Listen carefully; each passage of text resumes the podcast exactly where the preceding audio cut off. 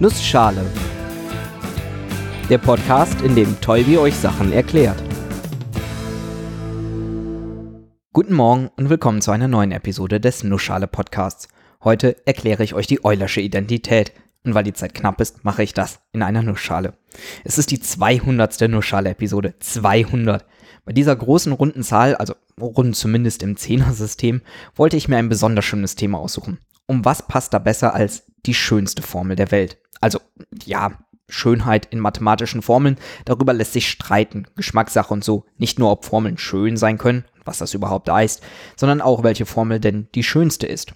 Spieglein, Spieglein an der Wand, welches ist die schönste Formel im ganzen Land? Allerdings gibt es schon eine bemerkenswerte Menge an berühmten und weniger berühmten Mathematikerinnen, Mathematikern, Wissenschaftlerinnen und Wissenschaftlern, die immer wieder diese eine Formel als die schönste Formel bezeichnen. Richard Feynman zum Beispiel soll sie als unser Juwel, die bemerkenswerteste Formel der Mathematik beschrieben haben. Die Rede ist natürlich, wie hätte es bei diesem Episodentitel auch anders sein können, von der Eulerschen Identität, Leider im Gegensatz zu E gleich mc Quadrat weniger bekannt. Die Eulersche Identität verknüpft nämlich Trigonometrie und imaginäre Zahlen. Ein Thema, das selbst im Leistungskurs Mathematik, zumindest an meiner Schule, nicht gelehrt wurde. Aber wie lautet die Formel denn nun eigentlich? E hoch IP plus 1 gleich 0.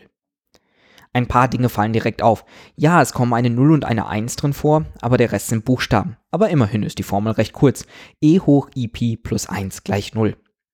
Vielleicht fällt es einem von euch auf, aber die Formel könnte noch kürzer sein. Da steht ja bla bla bla plus 1 gleich 0. Warum nicht einfach bla bla bla gleich minus 1? Ist genauso richtig, aber wird oftmals als weniger schön empfunden. Warum? Naja, minus 1 ist doch irgendwie eine unschöne Zahl. Die 0 und die 1 hingegen, die haben beide wichtige Funktionen in der Mathematik. 0 und 1 sind sogenannte neutrale Elemente. Die 0 ist das neutrale Element bezüglich der Addition und die 1 ist das neutrale Element bezüglich der Multiplikation. Das ist eigentlich nur hochgestochenes Mathematikdeutsch und heißt nichts anderes. Wenn ich irgendwo eine 0 zu addiere, also plus 0 rechne, dann verändert sich das Ergebnis nicht. 1 plus 0 bleibt 1 und 50 plus 0 bleibt 50. Gleiches gilt für die Multiplikation mit 1. 1 mal 1 bleibt 1, 50 mal 1 bleibt 50. Die 0 und 1 sind also zwei wichtige mathematische Konstanten und deshalb ist es schön, wenn beide in einer so kurzen, simplen Formel vorkommen.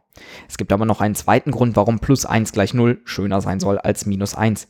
Mit e hoch i mal pi plus 1 gleich 0 kommen nämlich drei der wichtigsten Grundrechenarten der Mathematik in dieser Formel vor. Jeweils genau einmal. Addition, Multiplikation und die Potenzrichtung. Plus mal hoch. Wer in der Episode über Arithmetik aufgepasst hat, weiß, dass diese drei sich auch voneinander ableiten. Etwas hochzunehmen ist mehrfaches Malrechnen, Malrechnen ist mehrfaches Plusrechnen. Und in e hoch i mal pi plus 1 kommen sie alle in ihrer reinen Form drin vor. Eigentlich ist minus 1 ja auch eine Addition mit dem sogenannten inversen Element von 1, der minus 1, quasi also plus minus 1. Aber die einfache Addition plus 1 ist doch schöner. Und drittens ist gleich 0 generell eine schlankere Formel als ein gleich 1 oder gleich minus 1 oder gleich sonst irgendeine Zahl. Nicht schlecht, oder? Jetzt rede ich schon seit Minuten davon, warum diese Formel so schön ist, ohne überhaupt zu erklären, was sie bedeutet. Wisst ihr was? Ich mache das noch ein, zwei Minuten weiter so.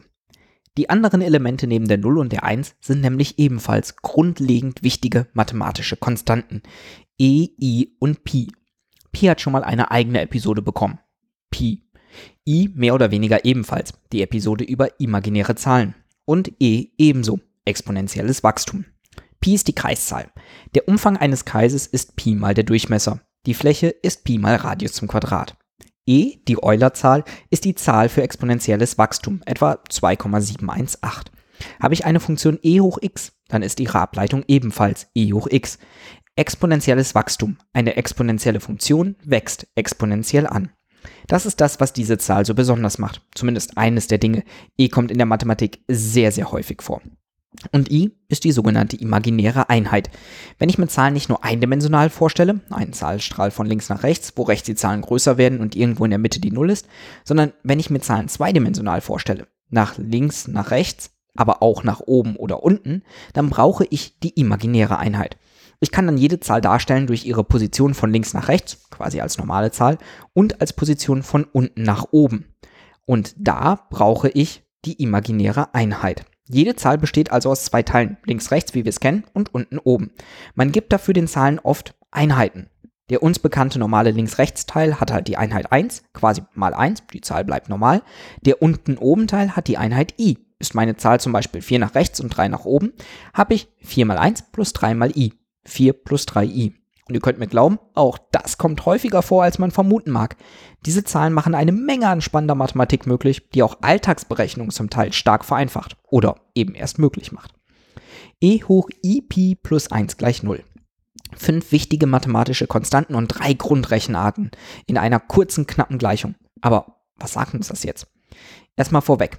e hoch i irgendwas oder genau irgendwas mal e hoch i mal irgendwas ist eine andere Schreibweise für komplexe Zahlen wie 4 plus 3i. In der Episode über imaginäre Zahlen habe ich es schon mal erklärt. 4 plus 3i heißt ja nichts anderes als gehe von der 0 aus 4 nach rechts und 3 nach oben. Ist aber natürlich ein leicht umständlicher Weg. Gut zu verstehen, ja, aber nicht wirklich optimal. Ich könnte ja auch einfach sagen, gehe von der 0 aus 5 in diese Richtung. Und ich würde am selben Punkt auskommen. Sofern ich die richtige Richtung und die richtige Distanz angebe natürlich. Die Distanz dabei ist immer im Winkel ausgehend von der Achse der normalen Zahlen, also nach rechts. Gehe ich also schräg nach oben rechts, wären das 45 Grad. Steil nach oben 90 Grad, nach links 180 Grad. Mathematiker geben Zahlen allerdings nicht in Grad an. Sie nutzen stattdessen oft eine Schreibweise, wo man anstelle der Gradzahl den Umfang des Kreissegmentes eines Kreises des Radius der Länge 1 mit diesem Winkel angibt. Heißt nichts anderes als ganzer Kreis 360 Grad oder 2 Pi. Halber Kreis 180 Grad oder Pi. Viertelkreis 45 Grad oder ein halb Pi. Und wenn man die Gradzahl, also die Richtung in dieser Form angibt, kann man auch eine Schreibweise benutzen, die e benutzt. Distanz mal e hoch i mal Richtung. Das bedeutet nichts anderes als unsere zweidimensionale Zahl liegt distanzweit in die Richtung, angegeben in dieser Pi-Schreibweise anstatt in Grad. Kommt euch bekannt vor? Richtig. e hoch i Pi bedeutet dann nichts anderes als 1 mal e hoch i Pi oder bildlich gehe 1 in Richtung Pi. 180 Grad. 180 Grad zeigt quasi genau nach hinten.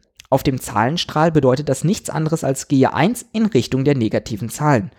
Oder anders, 1 negative Zahlen, minus 1. e hoch i Pi ist minus 1. Tja, und das ist die Eulersche Identität. Ich würde das jetzt kurz sacken lassen, aber Nussschalen sind eh schon so kurz. Eigentlich ist diese Formel, die Eulersche Identität e hoch i Pi plus 1 gleich 0, nur ein Spezialfall von allgemeineren Gleichungen. Ihr könnt euch vorstellen, dass mit der Herleitung über Winkel und Kreise und so weiter auch die Trigonometrie eine große Rolle spielt. Die Umrechnung zwischen rechts oben und der Winkelrichtungsschreibweise lautet zum Beispiel eigentlich Distanz mal e hoch i Winkel gleich Distanz mal Cosinuswinkel plus Distanz mal i mal Sinuswinkel. Für Distanz gleich 1 und Winkel gleich Pi kommt man auf genau diese Identität. Es gibt aber auch noch andere Wege, sich die Identität herzuleiten. Und irgendwann vergisst man das auch komplett und es ist sofort offensichtlich, dass e hoch i Pi gleich minus 1 ist. Trotzdem, oder gerade weil sie so simpel ist, ist die Eulersche Formel auch für mich eine der schönsten Formel, die ich so kenne. Gut, ich äh, zelebriere dann mal weiter meinen 200. Episodengeburtstag. Danke euch fürs Zuhören und bis zu den hoffentlich nächsten 200 Episoden.